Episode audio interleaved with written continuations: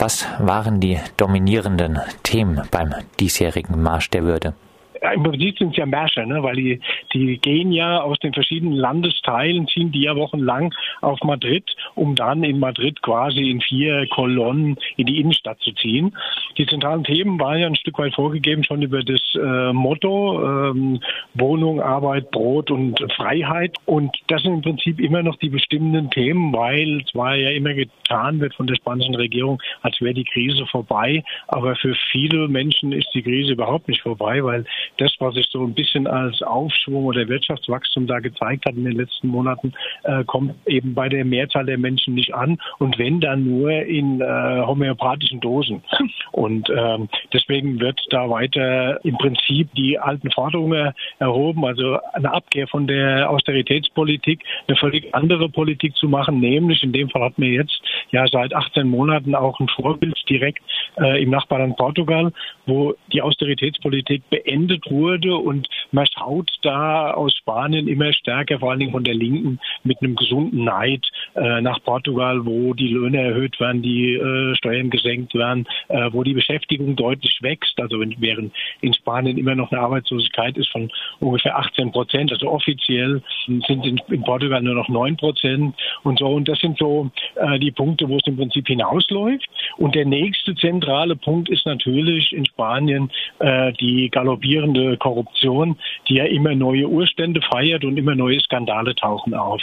Und äh, das wird natürlich auch miteinander verbunden. Also während die einen, also die Regierung, die die Rechte äh, quasi Wasser predigt für die Bevölkerung, äh, stopft man sich selbst äh, die Taschen mit viel Geld aus den öffentlichen Kassen voll. Wie war die Beteiligung am diesjährigen Marsch der Würde dann in äh, Madrid? Die Schätzungen gehen ja von 6.000 bis 200.000, äh, also sehr weit auseinander. Ja, das sind ja die Zahlen gehen immer sehr weit auseinander. Da äh, 6.000 ist natürlich völlig übertrieben, äh, untertrieben und 200.000 ist übertrieben. Äh, genau kann man das nicht sagen. Also mehrere 10.000 kann man kann man gut sagen. Es waren weniger deutlich als zum Beispiel äh, beim Start äh, vor drei Jahren, als zum ersten Mal diese Märsche stattfinden. Da waren also mehrere hunderttausend in, ähm, in Madrid unterwegs. Da waren natürlich die Vorgaben noch ein bisschen anders. Die Krise war noch deutlich krasser zu spüren.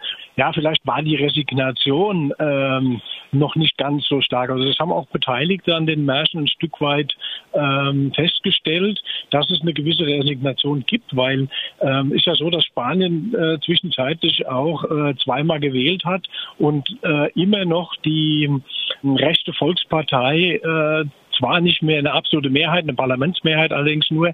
Gekriegt hat, sondern nur noch eine Mehrheit mit äh, Zusammenarbeit mit mehreren Parteien. Und da kam noch dazu, dass noch die ähm, sozialistische Partei ja diese Regierung durch Duldung quasi, indem sie sich enthalten hat, an die Macht gebracht hat. Also da ist so eine gewisse ähm, Entmobilisierung damit entstanden, weil man natürlich auch viele Hoffnungen hatte darauf, dass es endlich einen Wechsel gibt und man endlich eine andere Politik machen kann. Und äh, die haben es immer noch geschafft, da an der Macht zu bleiben. Und es sieht auch jetzt, weil die gerade äh, vorgestern die, ähm, den Haushalt durchgekriegt haben, weil einer von, die, denen fehlte noch eine Stimme für eine Mehrheit für den Haushalt. Und da hat ein äh, Parlamentarier von den Kanaren, der eigentlich äh, in der Fraktion der Sozialisten ist, aber diese Partei heißt Nueva Canarias, also Neues Kanarien, der hat letztlich für die für den Haushalt gestimmt, weil er mehrere hundert Millionen an Investitionen für für die Kanarischen Inseln rausgeholt hat. Und ähm, deswegen haben die jetzt erstmal auch den Haushalt durchgekriegt.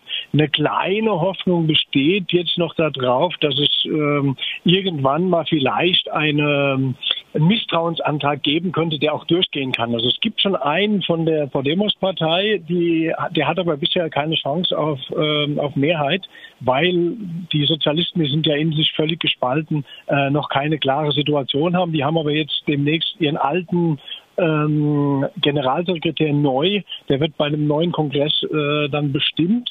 Äh, und dann besteht vielleicht eine Chance, dass die Sozialisten vielleicht unter der Führung des alten neuen Pedro Sanchez einen Misstrauensantrag machen und dafür dann auch eine entsprechende Mehrheit zusammenbekommen. Ralf, du hast es gesagt, äh, die Beteiligung am Marsch der Würde in Madrid dann äh, war sehr viel geringer als 2014. Äh, da gingen wohl schon mehrere hunderttausend auf die Straße. Du hast jetzt ein bisschen die parlamentarische Frustration angesprochen. Muss man dann aber vielleicht doch auch sagen, ganz so schlimm wie 2014 geht es den äh, Leuten nicht, so dass sie jetzt weniger motiviert sind, auf die Straße zu gehen? Naja, doch, denn der Mehrzahl der Leute, an der, an deren Situation hat sich im Prinzip nichts geändert. Ich meine, ähm, man hat zwar jetzt eine offizielle Verringerung der Arbeitslosigkeit, allerdings wenn man dann sieht, wie die Arbeitslosenquote in Spanien berechnet wird, also da fließen dann Jobs ein, die haben zum Teil nur, äh, die sind zum Teil nur wenige Stunden oder meistens auch nur wenige Tage und das drückt dann offiziell die Arbeitslosigkeit. Ähm, die, die Arbeitsbedingungen sind immer noch extrem prekär. Es ist, es ist nicht so, dass die Leute eine bessere Situation haben, sondern ähm, es ist eher so, dass ähm, doch einige vermutlich das Gefühl haben, die ganze Mobilisierung und so hat bis jetzt sehr wenig gebracht. Und äh, man hatte da, glaube ich, sehr viel Hoffnung letztlich äh, auch reingesteckt in, ähm, in eine Podemos-Partei, dass die zusammen vielleicht mit den Sozialisten dann eine Regierung bilden können und äh, es eine andere Situation gibt. Und diese, ja, daraus kam erstmal insgesamt eine allgemeine Demobilisierung. Da haben wir, glaube ich, auch, schon mal drüber gesprochen, dass auch Podemos nicht mehr so sehr darauf gesetzt hat, auf die Straße äh, und dort zu mobilisieren. Und die nächste Schiene ist halt jetzt, das wieder anzuschieben. Und ich denke, das war auch ein, ein Versuch mit den Märschen der Würde oder auch äh, die anderen Ebenen, äh, was jetzt ja gerade auch gelaufen ist in Madrid und in ganz Spanien, dieser große Taxistreik, also wo es gegen die De Deregulierung der, ähm, des Taxisgewerbe geht, wo man wieder äh, schauen muss, die Forderung deutlicher und klarer auf der Straße zu vertreten und die Leute zu mobilisieren und klar zu machen, wenn sich die Leute nicht mobilisieren, dann wird natürlich die Situation äh, so bleiben. Und ähm, das ist ein bisschen so, dass da viele Leute eher sich fragen halt, mhm, bringt's das? Und dann muss man natürlich auch sagen, dass es am letzten Samstag eine unglaubliche Hitze war, äh, was sicher auch einige Leute davon abgehalten hat, sich da irgendwie äh, bei 40 Grad äh, auf die Straße zu begeben der Marsch der Würde äh, diesmal äh, eher äh, Symbolpolitik oder auch äh, verknüpft gewesen mit den von dir angesprochenen Arbeitskämpfen äh, der TaxifahrerInnen oder wir haben auch in der Vergangenheit mal über den Arbeitskampf in spanischen Callcentern äh, gesprochen. Haben solche Arbeitskämpfe dort auch Widerhall gefunden? Die finden natürlich, also diese ganzen äh, zentralen Kämpfe, die gerade geführt werden, die finden halt da schon ihren Wider, äh, Widerhall. Ähm, allerdings werden die im Moment, und da findet auch, glaube ich, gerade eine, eine Umgestaltung statt. Also bei den Gewerkschaften gibt es gerade äh, Bewegungen, äh, auch die äh, ein bisschen abrücken, scheinbar. Das muss man noch sehen, was da bei dem Ge Kongress der großen Gewerkschaft Arbeiterkommission rauskommt.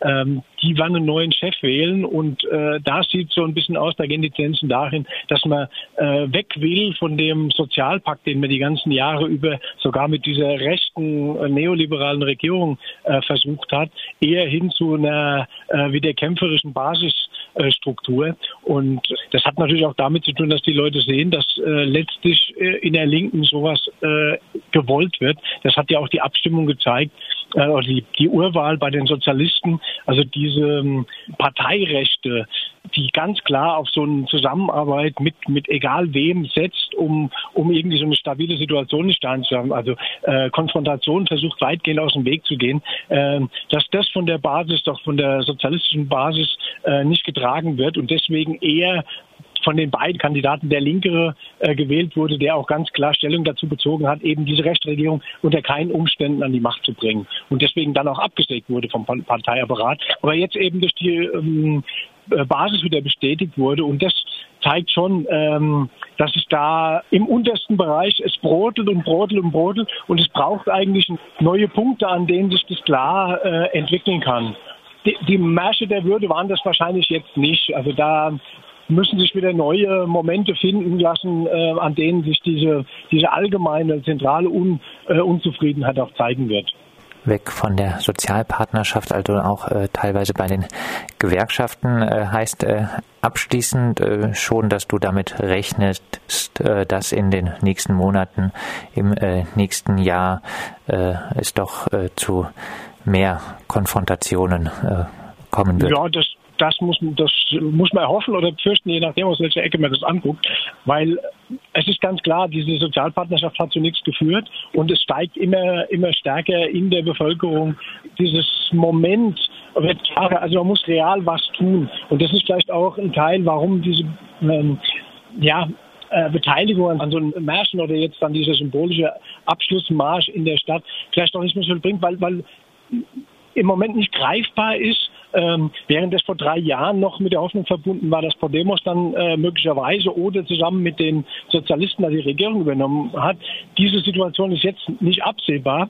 Ähm, und es ist es fehlt irgendwie so der Punkt, äh, an dem klar werden kann, durch was jetzt zum Beispiel diese Demonstration äh, Veränderungen bringen könnte. Und da ist dann zum Beispiel so, eine, so ein Arbeitskampf wie der Taxifahrerstreik äh, was ganz anderes. Man muss mal sehen, da haben 20.000 bis 25.000 Taxifahrer allein in Madrid demonstriert und es gibt nur äh, 67.000 Lizenzen. Also das ist schon eine enorm große Bewegung, äh, eine enorm großer Arbeitskampf äh, in der Struktur, die ja völlig aufgespalten und ähm, voneinander isoliert normal ähm, agiert. Und da sieht man schon an so ganz konkreten Punkten, da mobilisieren sich die Leute auch und verteidigen auch ihre, ihre Rechte und Interessen. Aber so für so jetzt irgendwie äh, Zielmarsch der Würde, so übergeordnete Ziele, wo nicht klar ist, wie die denn umgesetzt werden könnten, wenn da weiterhin so äh, eine rechte bis rechtsradikale Regierung äh, an der Macht ist, die völlig korrupt ist. Äh, das ist so ein bisschen ein Punkt, der sicher demobilisierend auf viele Leute wirkt. Das sagt Ralf Streck. Mit ihm haben wir gesprochen über den diesjährigen Marsch der Würde.